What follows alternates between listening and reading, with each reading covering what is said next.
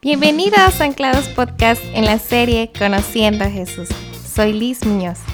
En esta ocasión meditaremos en una de las parábolas de Jesús que su mensaje va enlazado con lo que oiremos en el próximo episodio.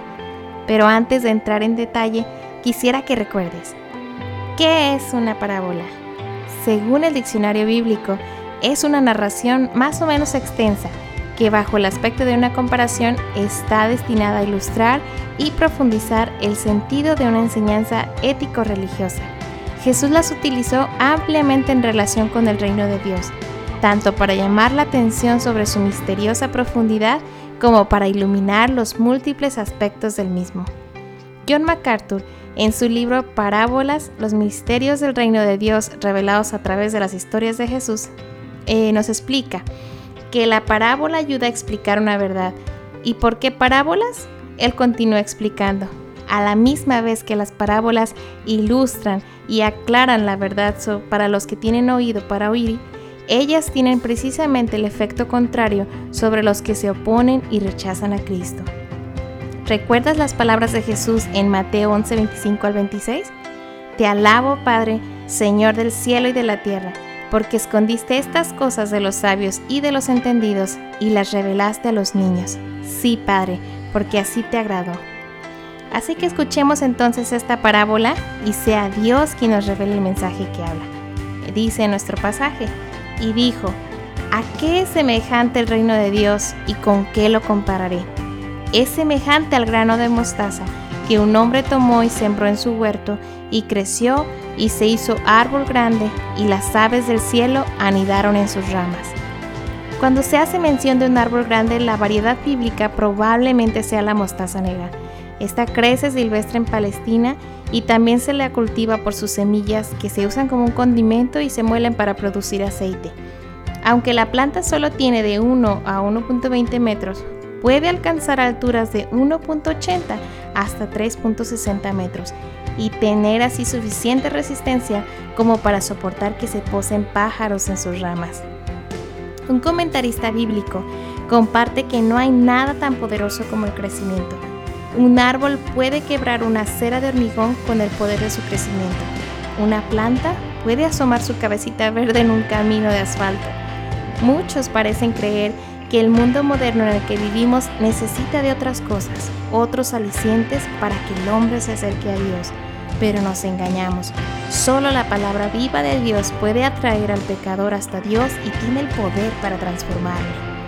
Un teólogo del siglo XIX, Joaquín Jeremías, realizó un análisis extenso de las parábolas de Jesús y algo que me gustó en su explicación es que el reino de Dios se compara con el estadio final con el árbol que ofrece protección a las aves, que da abrigo. Es una imagen de un reino poderoso que ofrece protección a sus súbditos. Su sentido es, de los comienzos miserables, de la nada de los ojos humanos, crea Dios su reino poderoso que abarcará a los pueblos del universo. ¿Llegaremos a comprender el alcance o la influencia que tiene el reino de Dios aquí en la tierra? En un estudio el pastor John Piper comparte Consideremos el Salmo 103, 19. Jehová estableció en los cielos su trono y su reino domina sobre todos. Puedes escuchar el significado básico de la palabra reino como gobernar. No significa que su reino gobierna sobre su territorio o imperio. Significa que el reinado o la autoridad de Dios gobierna todas las cosas.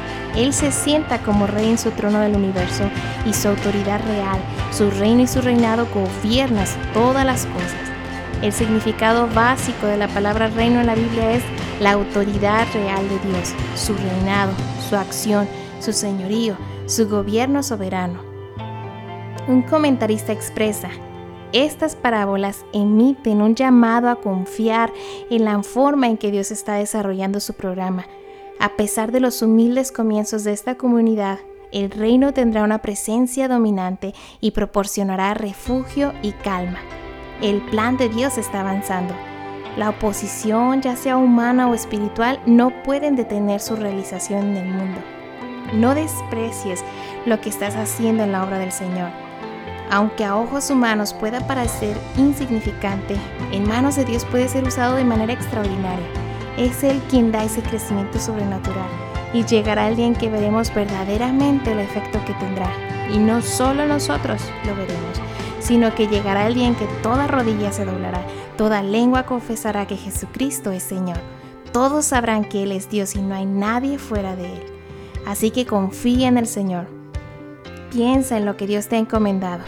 Confío en que con los mensajes anteriores decidiste ser fiel al Señor y ser diligente para hacer firme su llamado y elección de parte de Dios. Ahora, no desesperes al no ver resultados pronto. No desistas al servir al Señor. Aunque no lo veas, Dios está obrando. Si estás caminando en su voluntad y estás obedeciendo a la voz de su llamado, ten por seguro que habrá crecimiento y fruto. El cuándo y cómo no lo sabemos. Lo que sí estamos seguros es que Dios es omnipotente y Él gobierna sobre todo. Y es Él quien tiene el control de los tiempos, así que se hará conforme a su voluntad. Termino con esta reflexión. Del grano sale el fruto, del principio sale el final. En lo más pequeño está ya activo lo inmenso. En el instante presente comienza lo que va a suceder, pero ocultamente este reino va a ser creído en un mundo que todavía no ha reconocido nada de él. A aquellos a quienes se les concede comprender los misterios del reino, ven ya en los comienzos oscuros e insignificantes la gloria venidera de Dios. Un punto central de la predicación de Jesús es la firme confianza. La hora de Dios viene, mas ya ha comenzado.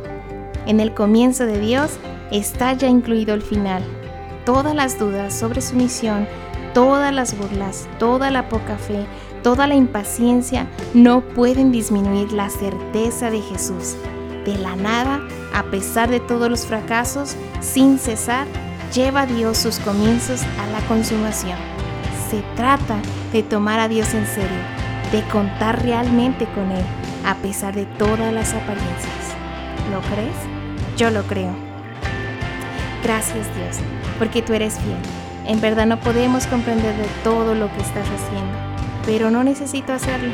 He decidido confiar en tu perfecto plan y ser obediente a tu llamado. Sé que tú estás trabajando y tu voluntad será hecha. Ayúdanos Dios a perseverar en ti hasta el final. En tu nombre Jesús. Amén. Acompáñanos en el próximo episodio de la serie Conociendo a Jesús, el lunes a las 5 en podcast.anclados.org o en Spotify y iTunes. Búscanos como Jóvenes Anclados. Hasta pronto.